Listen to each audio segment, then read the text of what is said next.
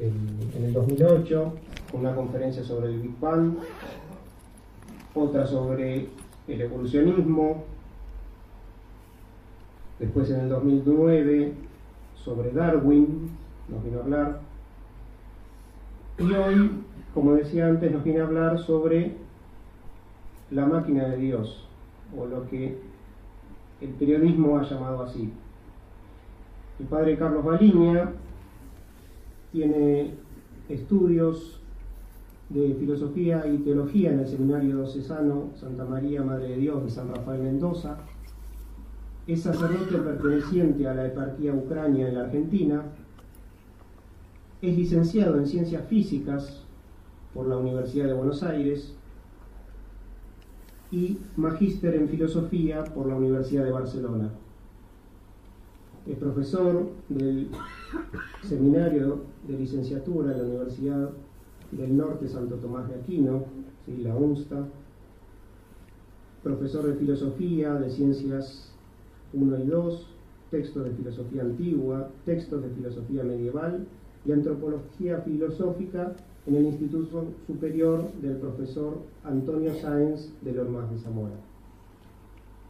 Muy bien, entonces los dejamos con el Padre Muy buenas noches.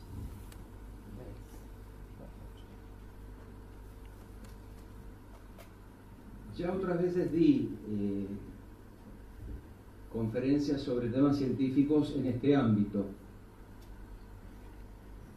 lo que yo quiero es en cierto modo atajarme porque el tema de hoy es bastante complejo. Eh, mi idea es hacer una exposición técnica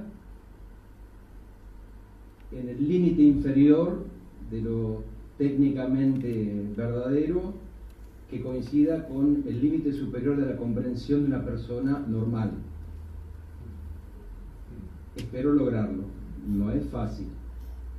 Prometo no escribir ninguna fórmula, ni cosa por el estilo. La experiencia es que la gente sale aterrada apenas uno empieza a escribir una fórmula. Y luego de esa parte central de física pura y dura, mi intención es echar una mirada filosófica y teológica a lo que está implicado en esta cuestión.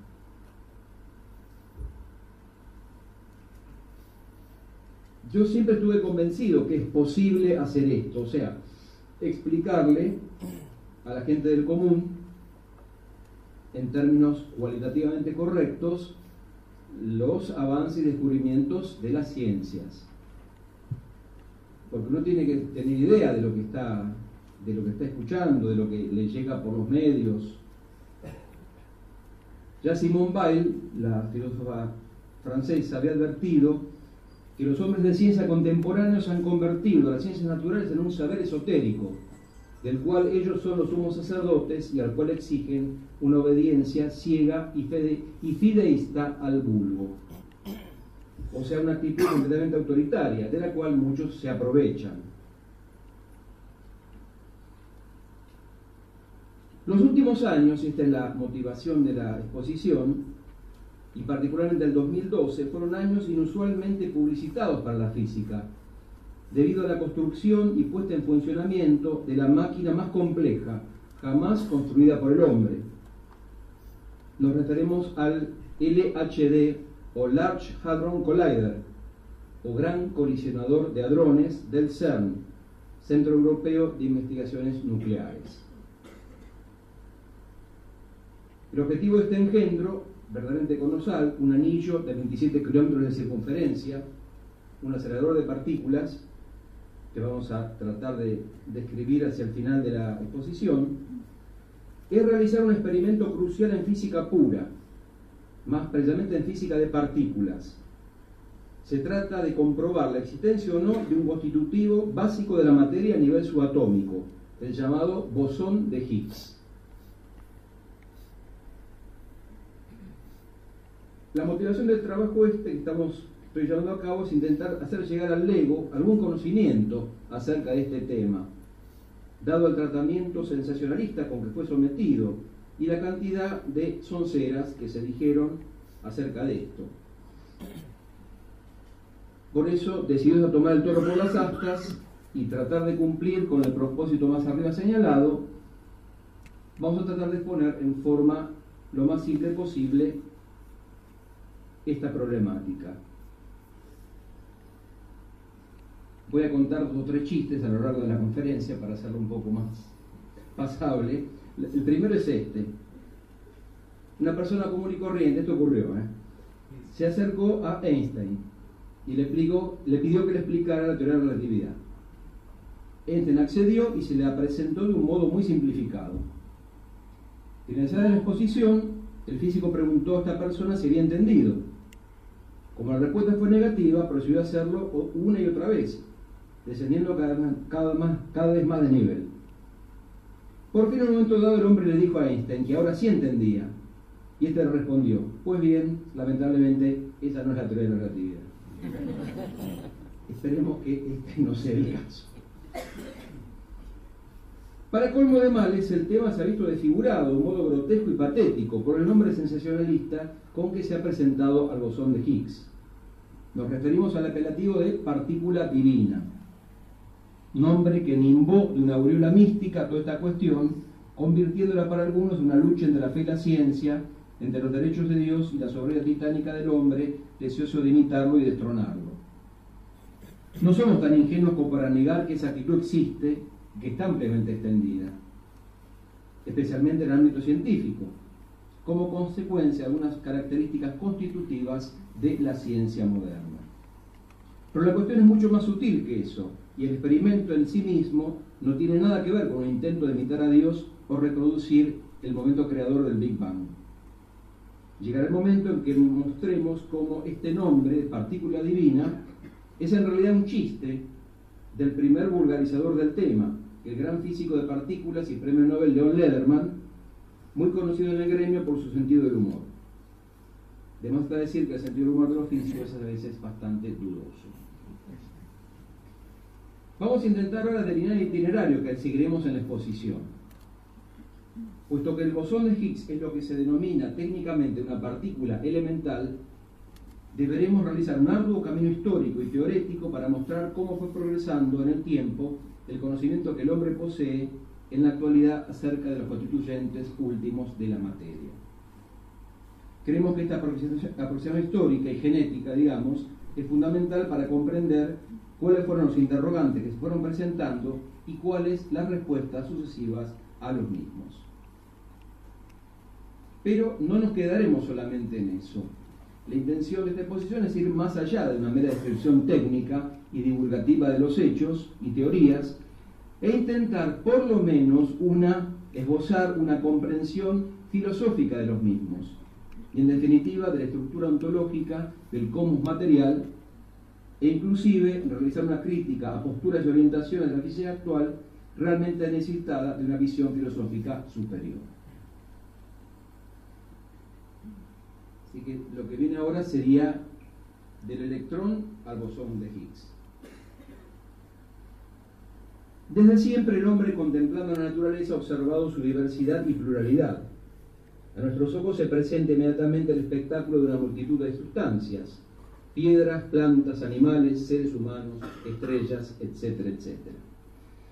Y desde siempre ha surgido en el pensamiento la noción de unidad, o sea, la posibilidad de reducir, de conducir esa pluralidad a algún tipo de unidad. De este modo, los filósofos presocráticos intentaron llegar al arjé, o sea, al principio o los principios subyacentes a la realidad material. El primer gran paso este, en este sentido, en la época moderna, se produjo en el siglo XIX, cuando los científicos, Lavoisier, Proust, Dalton, Avogadro, llegaron progresivamente a la noción de elemento químico irreductible. O sea, reducir la pluralidad de sustancias a sustancias elementales. Oro, plata, hidrógeno, hierro, cobalto, etc. Un hito fundamental fue la elaboración de la tabla periódica de elementos que estudiamos en el secundario, no sé si se estudiando, del químico ruso, hecha por el químico ruso Dmitry Mendeleev en 1869. O sea, una representación visual de la ley de periodicidad por la cual ciertas propiedades químicas de los elementos se repiten, repiten periódicamente cuando se los distribuye según su número atómico. La teoría atómica. Desde la más remota antigüedad se ha postulado en diferentes tradiciones el llamado atomismo, o sea, la doctrina que sostiene que todas las sustancias materiales son reductibles a dos principios, los átomos y el vacío. La palabra átomo viene del griego y significa indivisible.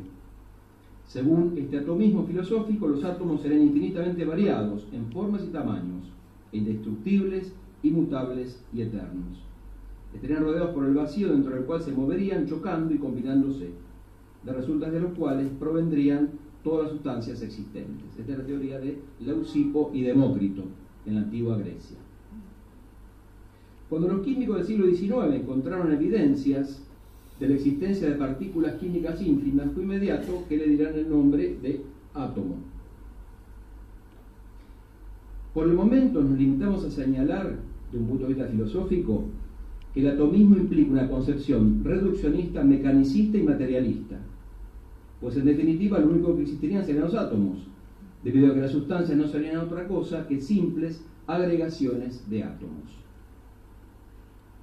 En el siglo XIX se dio un fuerte debate entre los químicos acerca de la existencia de los átomos, siendo sus principales abogados los químicos John Dalton, inglés, y Amadeo, abogado italiano, responsables de la reaparición ya digamos en sede científica, científica experimental, de la teoría atómica, de la antigua teoría atómica griega. Sin embargo, debido al carácter hipotético de los mismos, por razón de no haber todavía evidencia empírica inequívoca, los científicos de raigambre positivista negaron su existencia. La cuestión se zancó recién a comienzos del siglo XX, con la aparición en escena de la física atómica. De acuerdo con esta teoría, un elemento químico es una sustancia química pura consistente en un solo tipo de átomos. El mineral de oro está formado solo por átomos de oro, hierro, etcétera, etcétera. Y comienza el descubrimiento de las partículas subatómicas, porque lo que rápidamente se descubrió es que el átomo no era tan átomo, no era tan indivisible el primer hito en el camino de descubrimiento de las partículas subatómicas fue la postulación de la existencia de una partícula cargada eléctricamente, cuyo movimiento explicaría el flujo eléctrico, por parte del físico irlandés George Johnston Stoney en 1891. Él mismo lo bautizó electrón. El descubrimiento empírico del electrón se debe a Joseph John Thomson, J.J. Thomson, en 1897 en Cambridge experimentando con rayos catódicos, como los del televisor, en un tubo de Crookes, un tubo en el cual se hace vacío y se ponen dos electrodos y se pasa corriente eléctrica, Thomson descubrió que estos podían ser deflectados por campos eléctricos y magnéticos y concluyó que dichos rayos deben estar compuestos por partículas eléctricas negativas de muy baja masa, a los cuales él llamó corpúsculos. Pero se impuso el nombre de Stoney, de electrón. Estimó su masa en un milésimo de la, del átomo de hidrógeno. Thomson supuso que sus corpúsculos provenían de los átomos de gas residual en el tubo y que por tanto debían ser parte constitutiva de los átomos, los cuales entonces dejaron de ser átomos, o sea, indivisibles.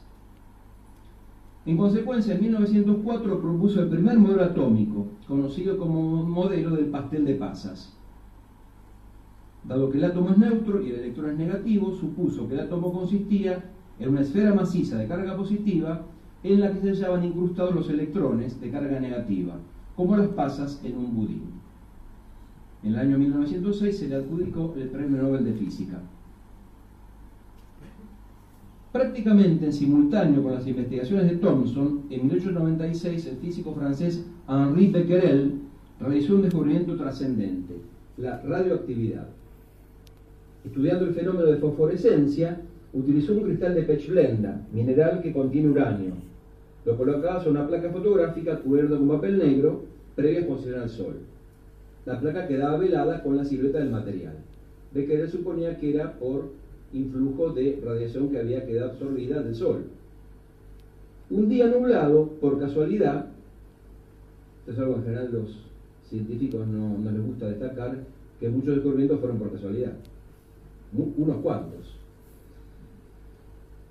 Un día nublado dejó por casualidad el dispositivo en su laboratorio, en un cajón, a oscuras, y encontró que la placa estaba igualmente velada, concluyendo que las sales de uranio irradiaban por sí solas una luminiscencia desconocida. Había descubierto la radioactividad. Recibió por este descubrimiento en 1903 el premio Nobel junto con sus alumnos Pierre y Marie Curie, el matrimonio Curie. El gran paso adelante fue dado por el físico neozelandés Ernest Rutherford, considerado el más grande experimentalista desde Faraday.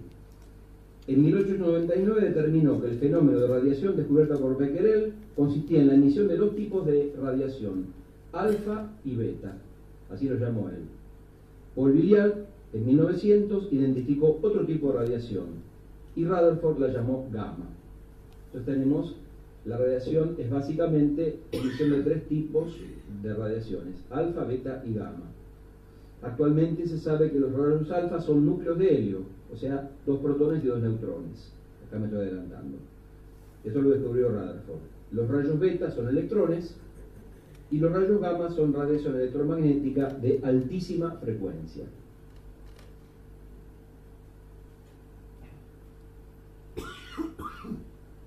Pero lo más importante es que Rutherford y Soddy determinaron que la emisión de radiación involucra la transmutación de átomos de un elemento en otro, abriendo así las puertas a la física nuclear. Recibió el Nobel de Química en 1908. Rutherford estaba muy enojado e indignado porque era un físico puro. Cuando le dieron el Nobel por la química no hacía más que despotricar. Después decía, no existe otra ciencia que la física, era famoso por eso. Bueno, irónicamente, Nobel de Química le dieron.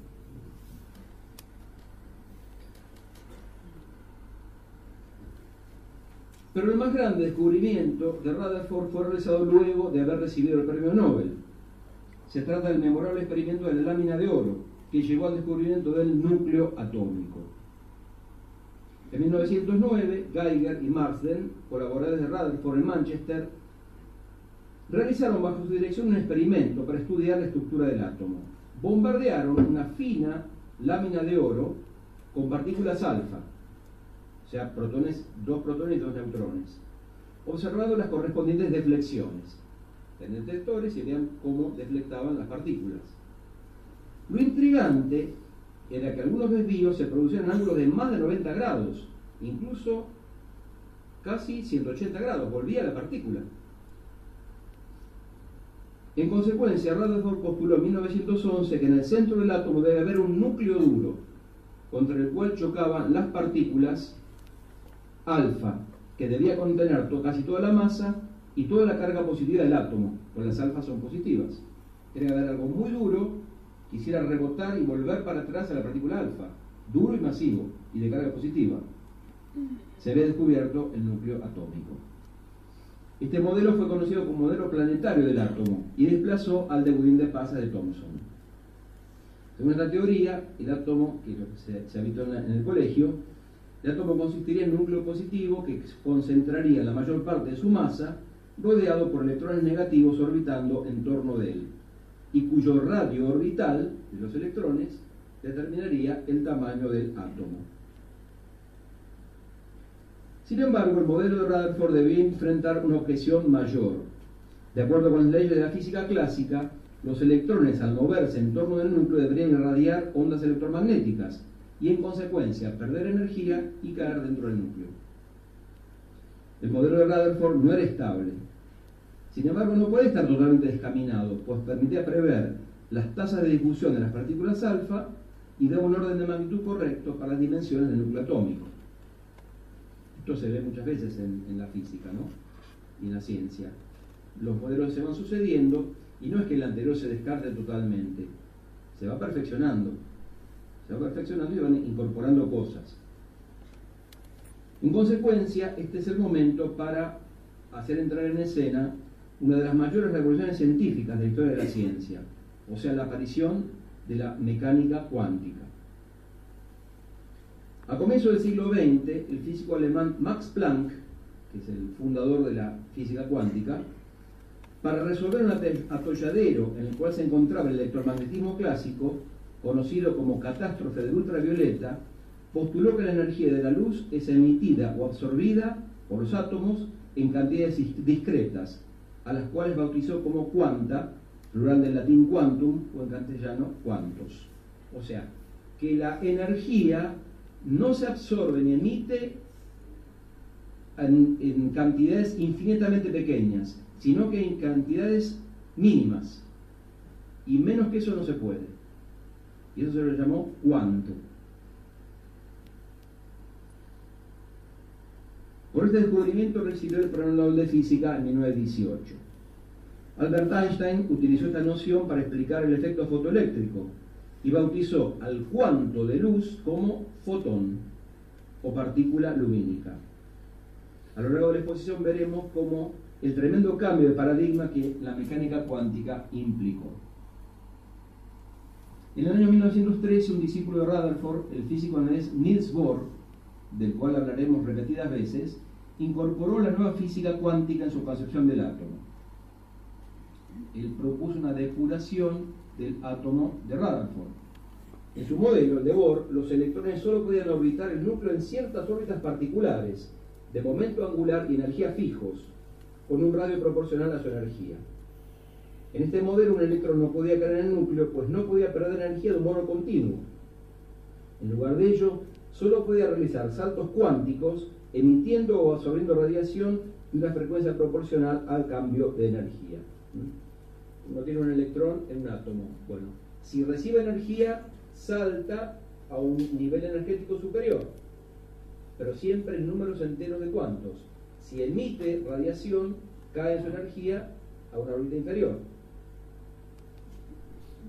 En consecuencia, la absorción y emisión, emisión de luz deberá realizarse de acuerdo con un espectro discreto. Bueno, acá hay que dar una pequeña explicación. Cuando se excitan átomos, estos emiten radiación, de acuerdo con un espectro en el cual aparecen líneas de absorción y emisión, o una distribución característica para cada elemento es como la huella, digital de cada elemento. Yo pongo incandescente un elemento, emite luz y hay líneas determinadas, propias de cada elemento químico. El análisis espectroscópico de la intensidad, posición y ancho de estas líneas permite conocer la composición de una sustancia. De ese modo se conoce la composición de las estrellas. Se toma la luz, se la analiza y se sabe los elementos de los que está hecho la estrella. Bueno, otra aclaración importante es la siguiente. Hablé del espectro de radiación electromagnética. Bueno. La radiación electromagnética va desde los rayos gamma de altísima frecuencia hasta las ondas de radio largas. Los rayos gamma tienen longitud de onda del tamaño del núcleo atómico. Las ondas largas de 100, 200 o un kilómetro. En el medio está la franjita que nosotros vemos, el espectro de luz visible, que está entre 4.000 y 8.000 angstroms, o sea, de, 10, millones de, de milímetro. Nosotros vemos una ranura de todo el espectro. Más a la derecha del espectro, por así decir, está los ultravioletas, que tienen menos longitud de onda, hasta los rayos gamma.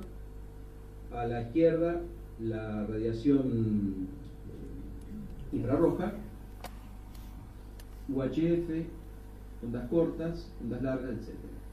Todo es radiación electromagnética, o sea, oscilaciones del campo electromagnético. Pero el modelo de Bohr era solo una aproximación y tenía limitaciones. Solo podía predecir las líneas espectrales del hidrógeno, que era mucho. Pero no podía hacerlo con átomos de muchos electrones. Inclusive con los progresos de la espectroscopía se encontraron líneas del hidrógeno que el modelo no podía explicar. Pero ya era un logro, un modelo que permitiese predecir cosas, que vamos a ver que es algo, que se repite. Dos hitos importantes llevaron a perfeccionar la noción de núcleo atómico, con el descubrimiento en 1913 por Frederick Soddy de los llamados isótopos, o sea, elementos con las mismas propiedades químicas, pero de diferente peso atómico. Y el descubrimiento por parte de Rutherford de la primera de las partículas nucleares, el protón. Ya ven por qué eh, era considerado el más grande experimentalista de Faraday. Están casi todas estas cosas, Rutherford. Bombardeando nitrógeno gaseoso con partículas alfa, Rutherford logró desintegrar artificialmente los núcleos de nitrógeno y llegó a la conclusión de que los núcleos de hidrógeno eran partículas individuales, constituyentes básicas de los núcleos atómicos. Había descubierto el protón, partícula subatómica de carga positiva, igual en magnitud a la del electrón, pero de masa 1836 veces mayor. Yo creo que es importante, bueno, si hasta ahora no han unido desfavoridos, es importante mostrar cómo se va haciendo el descubrimiento. O sea, no dar una noción puramente teórica, sino mostrar prácticamente y concretamente cómo es que se va descubriendo todo esto. Y las preguntas que se suscitan y las respuestas, que a su vez suscitan otras preguntas en, una solución indefinida. En el año 1925 se realiza un descubrimiento de gran trascendencia, sobre todo por lo que viene después.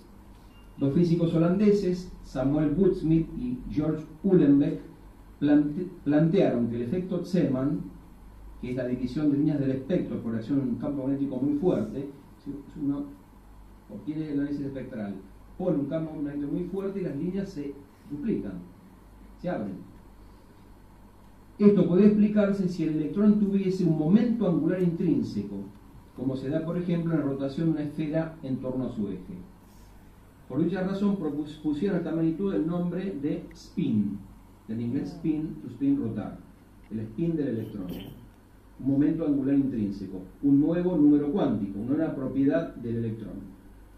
El spin entonces puede tener dos clases, spin arriba, spin abajo, obviamente hablando en forma figurada. Y ahora vamos a dar otra complicación, la dualidad onda-partícula. La idea de que la luz es un fenómeno que puede explicarse alternativamente por medio de un modelo corpuscular y por medio de otro ondulatorio data del siglo XVII, cuando Newton y Huygens propusieron sus modelos alternativos. Newton corpuscular, Huygens eh, ondulatorio. Ya a inicios del siglo XX era evidente que la luz se comporta como partícula o como onda, en escenarios diferentes. Pero nadie había pensado en extender esto a las partículas materiales, hasta que en 1924 el físico francés Louis de Broglie, se escribe de Broglie, pero se de Broglie, que era príncipe, el príncipe de Broglie, propuso que a nivel cuántico todas las partículas materiales poseen un comportamiento ondulatorio similar al de la luz. De este modo, según la situación, las partículas materiales se comportarán en forma corpuscular u ondulatoria. La comprobación más sorprendente de esto la constituye, porque lo de Broglie era hipotético, pero esto se comprobó. El experimento montado en 1927 por el físico Thomson y los norteamericanos Davison y Germer, quienes lograron producir la difracción de electrones a través de una, de una rendija. Una cosa más asombrosa que hay. Se mandan electrones individuales a través de, de dos rendijas y los electrones interfieren consigo mismos como si fuesen ondas. Y esto se verifica. Se puede realizar el experimento y se nota que el electrón, que fue descubierto como partícula, también se comporta como una onda. La idea de Broglie fascinó a un físico austríaco, Erwin Schrödinger, quien en 1926 postuló que el comportamiento de los electrones en un átomo podía escribirse mejor desde un punto de vista ondulatorio, más que desde el corpuscular. O sea, en vez de pensar los electrones como pelotitas que giran en torno del, núcleo, como planetas en torno del Sol, Schrödinger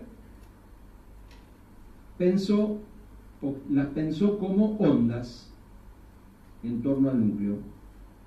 En consecuencia, ideó la ecuación fundamental de la mecánica cuántica, que lleva su nombre, la ecuación de Schrödinger.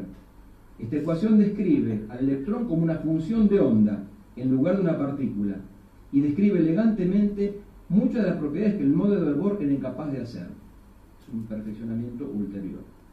Es importante hacer notar que un año antes el físico alemán Werner Heisenberg había realizado una formulación completa de la mecánica cuántica, pero en términos de cálculo matricial, una cuestión matemática bastante compleja.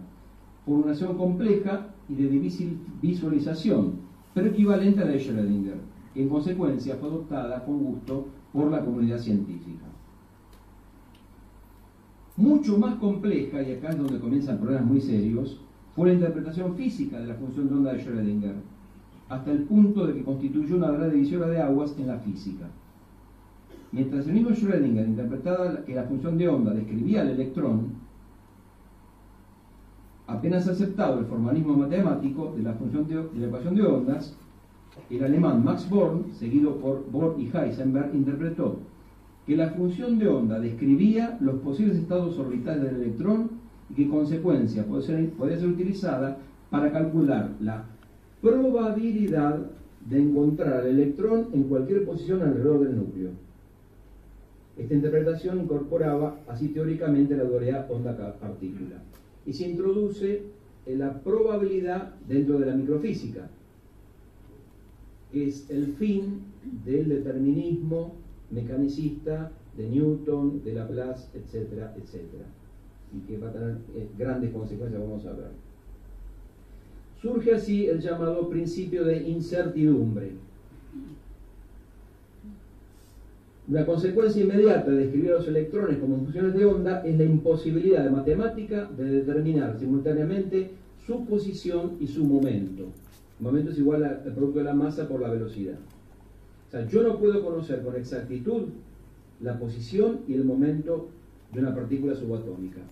Si conozco muy precisamente la posición, el error en el momento se me dispara y viceversa. El producto no puede ser menor que una cierta cantidad que está relacionada con el número, el cuanto fundamental de, de Planck. Es el llamado principio de incertidumbre, postulado por Werner Heisenberg en 1927. De este modo, no es correcto pensar en órbitas claramente determinadas en el átomo, sino que el electrón, si bien puede estar potencialmente en cualquier parte, solo puede encontrarse en ciertas regiones con probabilidades exactamente calculadas por medio de la ecuación de onda de Schrödinger. Es lo que se conoce como orbitales atómicos. Y acá hay una gran paradoja. La ecuación de Schrödinger permite calcular exactamente las probabilidades.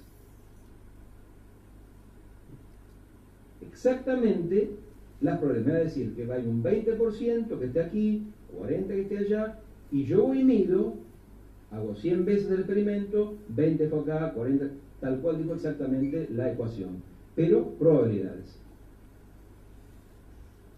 No podemos ingresar aquí por falta de tiempo y espacio en la tremenda polémica suscitada durante el siglo XX acerca de la realidad microcósmica, personalizada en las figuras emblemáticas de Einstein y Bohr. El nudo gordiano de toda la cuestión era el principio de incertidumbre, Einstein, imbuido del paradigma mecanicista la física newtoniana y su determinismo férreo y matemático, no puede aceptar, como él dijo, que Dios jugase a los dados, tal como lo expresó célebremente. Por el contrario, Bohr aceptó y propagó la visión indeterminista de la realidad física, conocida como interpretación de Copenhague, porque Bohr era dinamarqués. Aunque no pudo desprenderse de un fuerte lastre positivista, que daña su interpretación. Y es fundamental subrayar que ambos eran conscientes de que estaban haciendo más que física, como, tal como Einstein lo señaló con todas las letras. De una carta de Einstein a Schrödinger donde le dice, la dificultad real reside en el hecho de que la física es una forma de metafísica. Esto dijo Einstein. Y otra frasecita que me olvidé del principio, al principio,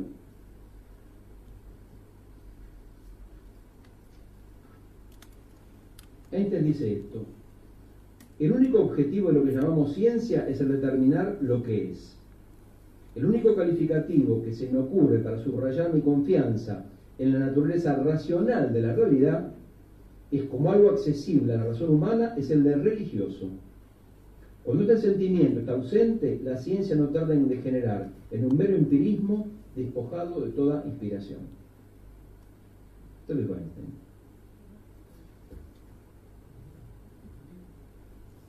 Pero ninguno de nosotros tenía toda la razón. Debemos decir que las pruebas experimentales le han dado la razón a Bohr y no a Einstein, como vamos a ver. Bueno, ya tenemos el electrón, tenemos el protón, y hacia 1920, nuevamente Rutherford, postuló teóricamente la existencia de partículas de carga neutra, de carga neutra en el núcleo atómico, aunque inicialmente pensó que podía tratarse de un electrón orbitando un protón. O sea, neutro, bueno, protón y electrón misma carga, se neutralizan, está dentro del núcleo. Pero en 1930 se descubrió una extraña radiación muy penetrante y el físico inglés James Chadwick, 1932, determinó que era una partícula neutra de masa muy similar a la del protón. Había descubierto el neutrón. Por tanto, el modelo atómico pasó entonces a consistir en un núcleo de carga positiva formado por protones y neutrones, los cuales dan cuenta de la mayor parte de la masa del átomo, y una nube de electrones orbitando, una nube de probabilidad, orbitando en torno del mismo. Y van apareciendo otros entes. Vamos a presentar ahora la antimateria. En 1928 el físico inglés Paul Dirac, gran físico teórico inglés, perfeccionó la ecuación de Schrödinger, incorporando la teoría de la realidad de Einstein, o sea, teniendo en cuenta las consecuencias físicas de electrones moviéndose alrededor del átomo en versiones cercanas a la de la luz. Lo notable es que la ecuación de Dirac, que es un perfeccionamiento de la Schrödinger, contemplaba la posibilidad teórica de electrones de carga positiva. O sea, la solución puede dar más o menos. Y entonces, ¿qué dijo Dirac? Bueno, deben existir electrones positivos.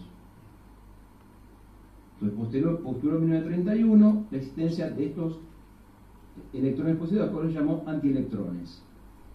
De la misma masa que el electrón, pero de carga negativa, al contacto con un electrón produciría la transformación de ambas en fotones.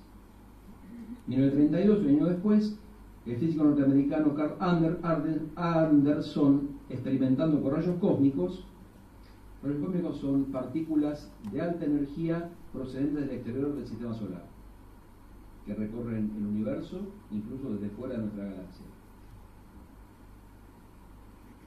experimentando con rayos cósmicos en un campo magnético, realizó la comprobación empírica de la existencia de lo que él llamó positrón, o sea, el antielectrón de Dirac. Se había descubierto antimateria, o sea, materia de la misma masa, pero de carga inversa. ¿Dónde hay antimateria? A nuestro alcance, en una banana. La banana tiene potasio y tiene rastros de un isótopo, el potasio, que emite eh, positrones. Si una banana hay antimateria, cantidades ínfimas. O si no, en tomógrafo de positrones, pero una banana es más barato de comprar que un tomógrafo. Y esta es una buena oportunidad para hacer la siguiente observación que ya vamos observando aunque en buena parte de los descubrimientos el momento experimental antecede al teórico, en otros sucede a la inversa. Un desarrollo teórico prevé posibilidades que después se comprueban. Y es como un ida y vuelta entre el momento teórico y el momento experimental. No puedo hablar ahora ni siquiera de una idea de por qué es que si hay antimateria no la vemos frecuentemente, salvo que vayamos abajo un plátano Platón para los españoles. Es una cosa extrañísima, hay una simetría en el universo por el cual hay solamente rastros de antimateria. Lo contrario haría inviable el universo, porque la materia en contacto con la antimateria se transforma en luz. Completamente. Lo que, un fenómeno que mal llaman los físicos creación y aniquilación de partículas vía la antimateria.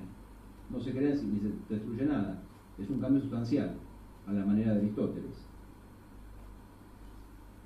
Entonces, bueno, tenemos el átomo constituido por protones, neutrones y electrones. El sueño de la simplificación de lo físico llegaba a su culminación. Era posible reducir todas las sustancias materiales a tres partículas elementales, electrón, protón, neutrón. Sin embargo, el sueño no tardó en convertirse en pesadilla, porque se empezó a encontrar un torrente de partículas elementales, en número creciente con el correr del tiempo. Voy a simplemente presentar o hablar un poquito más extensamente de uno muy importante. Investigando el fenómeno de reactividad nuclear, los físicos estudiaron detenidamente la emisión de radiación beta, o sea, electrones por núcleo atómico. O sea, el núcleo emite electrones. Digan, pero como no estaban afuera, ¿de dónde provendrían estos electrones? Ya que el núcleo está formado por protones y neutrones. Experimentos refinados mostraron que los electrones provienen de la desintegración de neutrones en protones y electrones. Un, neutrón se desintegra en protones y electrones. Pero también se descubrió que la reacción violaba el principio de conservación de la energía. Se mide la masa del núcleo inicial, núcleo final, energía y masa, y se encontró que había una diferencia. Se estaba perdiendo energía. Entonces, el físico alemán Wolfgang Pauli hizo una atrevida sugerencia. Un pequeño objeto neutro se estaba llevando la energía. O sea, la cuenta nueva dijo, bueno, acá hay algo que se lleva la energía.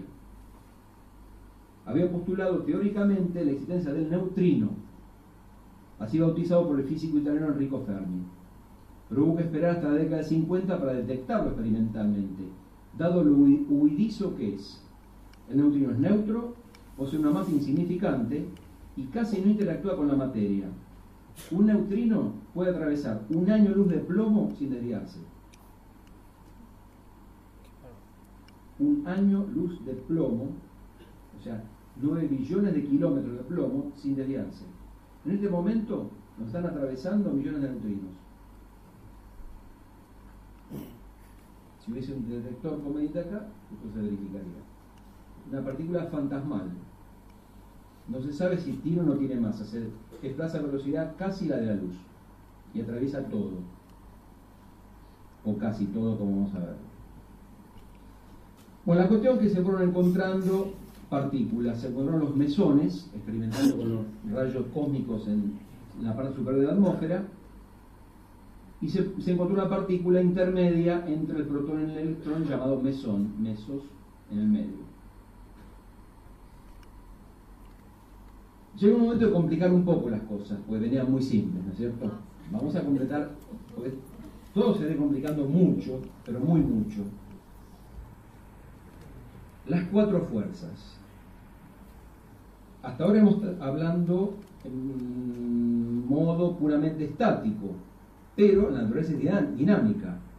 Las cosas cambian y percibimos que la naturaleza actúa un sinnúmero de fuerzas que la física ido estudiando a lo largo del tiempo usando un procedimiento parecido al de, las partículas, se llegó a reducirlas a cuatro fuerzas elementales. Primero fue Newton, que logró reducir todo la mecánica celeste a la acción de una fuerza, la gravitación. Siguiente paso fue unificar la electricidad y el magnetismo. Se llegó a la concepción de electromagnetismo. Y el que llegó a la, la formulación más perfecta fue James Clerk Maxwell, el más grande físico teórico del siglo XIX. Para darnos cuenta de la grandeza de la síntesis, pensemos que absolutamente todas las fuerzas mecánicas y químicas de las que tenemos conocimiento en la vida diaria se reducen a interacciones electromagnéticas. O sea, nosotros tenemos conciencia de la gravitación, por la cual nos salimos volando, y el electromagnetismo, por el cual yo puedo agarrar esto, bueno, todo, todos los fenómenos de la mecánica y la química son electromagnéticos. Pero el desarrollo de la física atómica llegó al descubrimiento de otras dos fuerzas, que no actúan ya a nivel macroscópico, como la gravitación el electromagnetismo, sino a nivel subatómico y nuclear. Se trata de la fuerza fuerte de la fuerza débil, de las cuales iremos hablando en lo sucesivo. Solo digamos que debido a que el radio de acción es tan pequeño, o sea, del tamaño del núcleo atómico, no tenemos percepción directa de ellas. Pero eso no quita que la importancia no sea enorme. Pensemos que sin la fuerza fuerte, los protones y los neutrones no se unirían para formar núcleos. Dado que los, neutrones son neutros y la fuerza electromagnética no nos puede unir a los protones. La electromagnética une partículas con carga, el neutrón no tiene carga. ¿Qué une al protón y al neutrón en el núcleo? La fuerza fuerte. Entonces, sin fuerza fuerte no habría núcleos, no habría átomos, y sin átomos no estaríamos nosotros. Así que es importante. Hasta aquí los medios de detección eran más o menos simples, se llevan adelante laboratorios más o menos grandes, pero a partir de la década del 40 se introduce una mejora que es la creación de los aceleradores de partículas. Y el LHC, la máquina de Dios, es un super acelerador de partículas.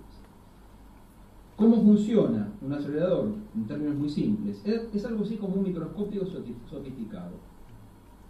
Los microscopios ópticos comunes reciben la imagen del objeto observado, iluminándolo con luz visible. Uno podría pensar que manda fotones, rebotan y uno conoce el objeto. Para objetos más pequeños se utilizan electrones, microscopio electrónico. O sea, se lo ilumina con electrones que poseen menor longitud de onda que la luz visible entonces puedo observar cosas más pequeñas. Es decir, que la longitud de onda de la entidad que usamos para bombardear es lo que determina el tamaño de lo que se quiere estudiar. A su vez sabemos que a medida que la longitud de onda disminuye, la energía aumenta. Por tanto, para investigar objetos muy pequeños hace falta bombardearlos con partículas a gran energía y a investigar los resultados del impacto. He aquí un acelerador de partículas es mandar un chorro de partículas contra una cosa y ver qué sale. La unidad fundamental para medir la potencia de una sola de partículas es el electron volt. O sea, la energía que un electrón recibe al ser acelerado la diferencia potencial de un voltio. Además es fundamental la cantidad de partículas que unen vivo. Las partículas aceleradas deben ser estables, o sea, tener una vida media larga. Ya vimos que las partículas pueden desintegrarse. Bueno, el tiempo de designación se llama vida media de una partícula. Que tener vida media larga, pues el proceso de aceleración lleva tiempo, mucho tiempo. Y deben tener carga eléctrica, porque lo que las acelera es el campo electromagnético. O sea, yo no puedo tener un acelerador con neutrones, que tiene carga negra.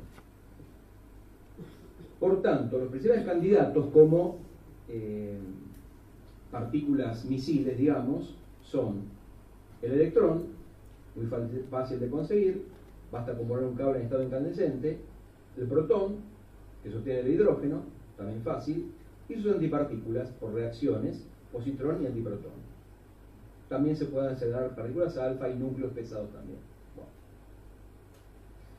Lo importante es hacerlas colisionar y conocer lo que llega a la colisión y lo que sale. Es un esquema de caja negra. El conocimiento de lo que entra y de lo que sale permite saber qué es lo que pasa adentro. En el mundo cuántico, fantasmagórico, los detalles internos de la colisión no son observables, apenas somos capaces de imaginarlos. Lo que se tiene es un modelo de las fuerzas que actúan y de la estructura de los objetos que chocan. Entonces yo meto cosas, saco cosas y en base a lo que sale, en función de lo que mandé, puedo estimar qué es lo que pasó adentro. El principio de causalidad pura. Bueno, hubo a partir del primer acelerador que fue hecho por Cockcroft y Walton en 1930 en Inglaterra, hubo toda una carrera de eh, fabricación de aceleradores de partículas. Comento algunos hitos. Bueno, hay dos tipos de aceleradores. Lineales, que aceleran partículas en un tubo largo, incluso de kilómetros, o circulares, ciclotrones, que se aceleran por medio de un campo magnético. Como una partícula cargada se mueve circularmente en un campo magnético, entonces entro a acelerarlos, que giren, giren, giren, giren, cada vez con más velocidad y eso es lo que voy a hacer eh, chocar. Para que tengan idea, en 1949 el ciclotrón de Berkeley tenía 4 metros y tiene una energía de 100 mega volts. Mega, un millón. El Bevatron de 1954 aceleraba protones a 6,2 giga volts. Ahora por la computación ustedes saben lo que es giga, miles de millones. El supersincrociclotón de protones del CERN de 1980, 480 gigaelectronvolts. El tevatrón del Fermilab, protones a 980, con un diámetro de 6,3 kilómetros. Y el, y el LHC la máquina de Dios, acelera protones a 7 tera electron volts.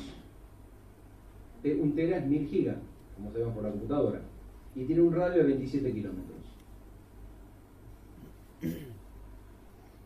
Bueno, la cuestión es que se encontraron cientos de partículas. Entonces ya el sueño de unificación había volado en mil pedazos. Tanto que Pauli dijo que si le hubiese salido esto, se hubiese dedicado a la, botánica. Era clasificar plantas prácticamente, la física. Hasta que dos físicos tuvieron una idea genial, parecida a la de Mendeleev. En 1961, tratando de clasificar este zoológico de partículas, Murray Gell-Mann y George Zweig propusieron el modelo de quarks o camino óptuple. La idea era simple. Encontraron que podían organizarse todas las partículas conocidas como hadrones. Los hadrones son, ya empezaron las palabras raras, pero no tengo más remedio. Hadrón del griego hadros, grueso, denso, es una partícula elemental especialmente sensible a la fuerza fuerte. Son de dos clases, mesones y bariones, protones y neutrones. Organizaron los hadrones en grupos de 8, de acuerdo a las propiedades. Esto generó tablas parecidas a la de Mendeleev. Y así como la tabla del químico ruso dio una pista para el descubrimiento de la estructura interna del átomo, lo mismo hizo el camino óctuple con respecto a la estructura interna de los hadrones. De este modo, en 1964, Gell-Mann y Zweig independientemente propusieron una explicación muy simple. Todos los hadrones son combinaciones de tres estructuras matemáticas más simples, a los cuales Gell-Mann llamó quarks. Es una persona muy leída, de literatura, literatura a, Gell-Mann, y esto proviene de un libro de em, de James Joyce, Finnegan's Wake, donde un personaje dice montado Three quarks for Master Mark. Three quarks, bueno, son tres quarks, bueno, lo voy a llamar quark. Ese fue el, origen del nombre que le puso Gell-Mann. Lo notable es que Gell-Mann sostuvo que sus quarks eran simples herramientas de cálculo. No se animó a decir que tenían entidad eh, verdadera. La razón de la resistencia era clara. Los quarks, si existiesen, deberían tener cargas eléctricas fraccionarias de un tercio y dos tercios de la carga del electrón, que es la, carga mínima conocida. Nunca se había detectado nada con un tercio de la carga del electrón, ni menos con dos tercios. Zweig, hay que decir la verdad, decía que él pensaba que eran reales, y él los llamó haces, pero quedó el nombre de quark. La teoría recibió una espectacular confirmación cuando permitió predecir las propiedades de, omega menos, una partícula hasta entonces inobservada, que fue detectada en 1964 en Brookhaven, un acelerador, comprobando si sus propiedades eran las que el modelo de Quartz predecía. primer, la primera pista de que la cosa podía venir por ahí. Vamos a explicar un poquito el modelo, por lo menos en su formación original. Según él, todos los hadrones conocidos son resultado de la combinación de tres tipos de quarks. Up, down y strange. U, D y S. Por supuesto hay tres antiquarks. U D y S. El quark U, up, tiene una carga de dos tercios de la magnitud de la carga del electrón. El D menos un tercio. Lo mismo que el S. Los antiquarks igual, pero cargas negativas opuestas. De este modo, el protón está formado por tres quarks, U, U, D, up, up, down de cargas dos tercios, más dos tercios, menos un tercio, hace la cuenta, da uno. Se equilibran las cargas, da carga 1 contiene el protón. El neutrón es UDD, up, down, down. Dos tercios menos un tercio, menos un tercio, cero, la carga del neutrón. O sea que, un jueguito muy lindo que permite predecir todas las propiedades de cientos de partículas. Los mesones, estas partículas tan raras, están formadas por una combinación de dos quarks en vez de tres. Un quark y un antiquark. Entonces el pión positivo, el mesón pi, es U de menos. Y así, bueno, siguiendo.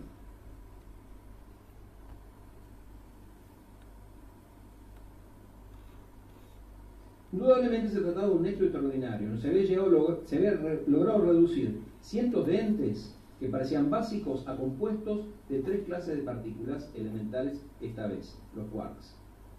Pero para que la teoría pasase al dominio de lo real, era fundamental detectarlos. Se inició así una verdadera cacería en los principales laboratorios del mundo para detectar un quark.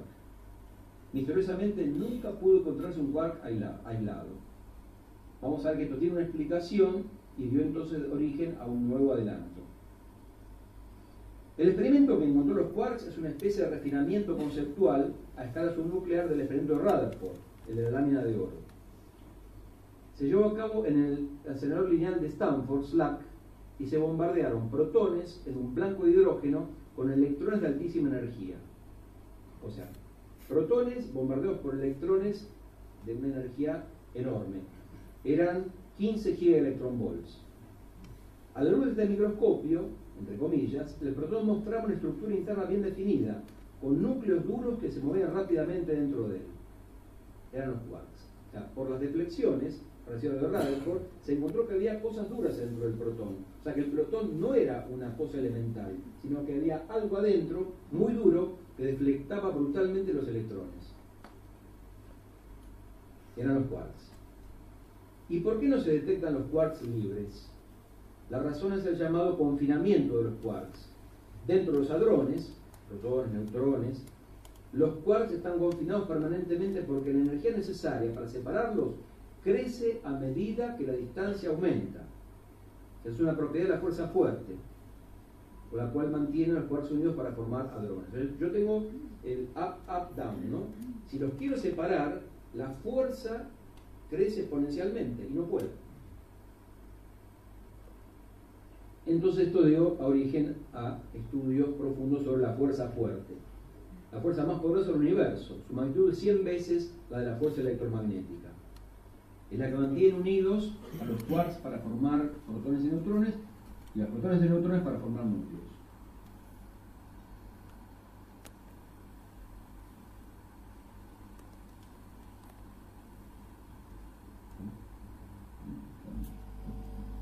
Muy mal.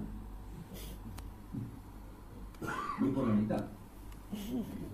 Lo que viene es viene ahora. Vamos a lo que. El problema es que lo que viene ahora eh, está muy relacionado una cosa con la otra. Es prácticamente un mecanismo de relojería. Y si uno no explica una serie de cositas, lo del bosón de Higgs directamente, o sea, no puede haber remate del chiste. Bueno, a ver.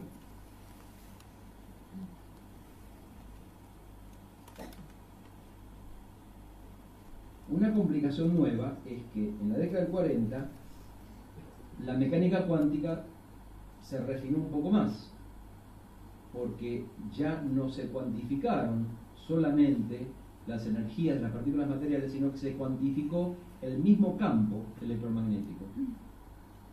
Esto dio origen a la llamada segunda cuantificación o electrodinámica cuántica, QED, Quantum Electrodynamics, debida a un gran físico teórico, Richard Feynman. Feynman uno lo conoce en la facultad porque el libro básico para la profesión de un físico de hace mucho tiempo en todo el mundo es The Feynman Lectures on Physics. Es un libro que realmente revolucionó la presentación de la física a nivel eh, inicial de, de, tu universitario.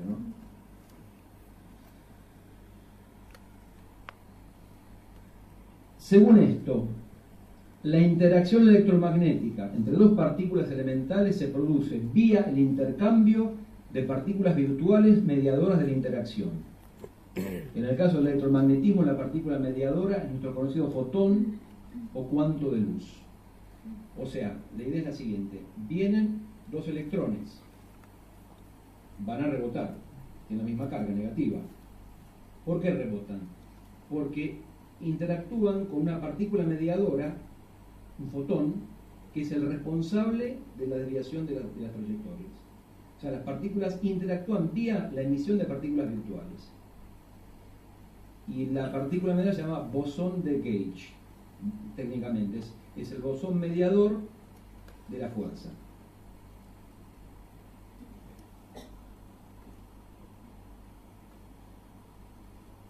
Una cosa muy importante.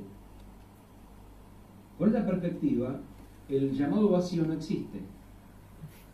La realidad consiste en un medio universalmente extendido de carácter material, aunque no corpuscular, en el cual se desplazan e interactúan las partículas y por ende los, por los entes materiales. O sea que el, el universo estaría permeado por una realidad, por algo los antiguos hablan del éter, una realidad material, sutil, responsable de la interacción de todas las cosas. No hay vacío, no existe el vacío. Desde el punto, punto de vista, están los campos y los campos están cuantizados con partículas virtuales. Hay entidades materiales sutilísimas que se pueden detectar, pero no hay vacío.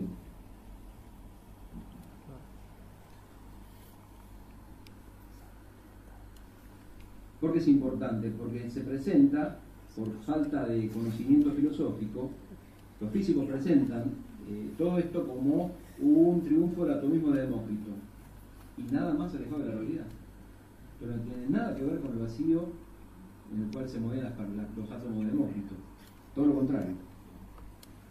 Bueno, si aplicamos esto a la fuerza fuerte, debe haber una fuerza mediadora de la fuerza fuerte le pusieron el nombre gluon, de glue, pegamento en inglés. Entonces, ¿cómo interactúan dos quarks? Por emisión de gluones, que sería la partícula mediadora, el vehículo de la fuerza fuerte dentro de los, los hadrones, de las partículas.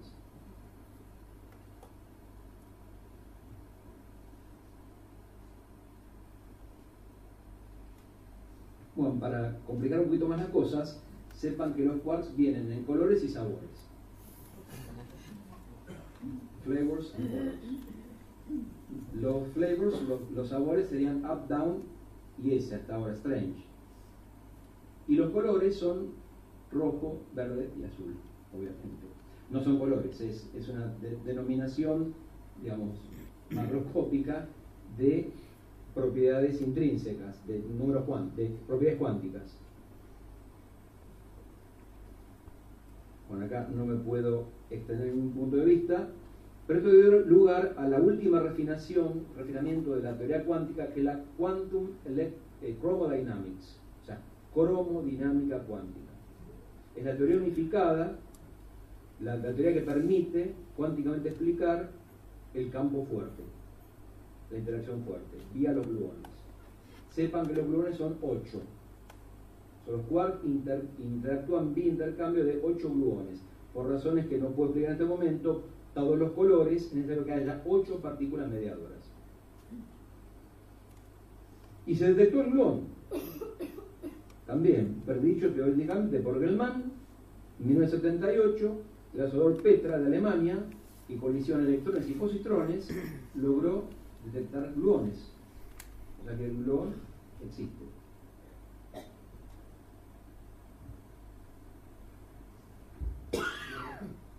Vamos a hacer ahora un breve intervalo para tomar un poco de aire y mucho café ahí en el fondo, agua, unas masitas comer.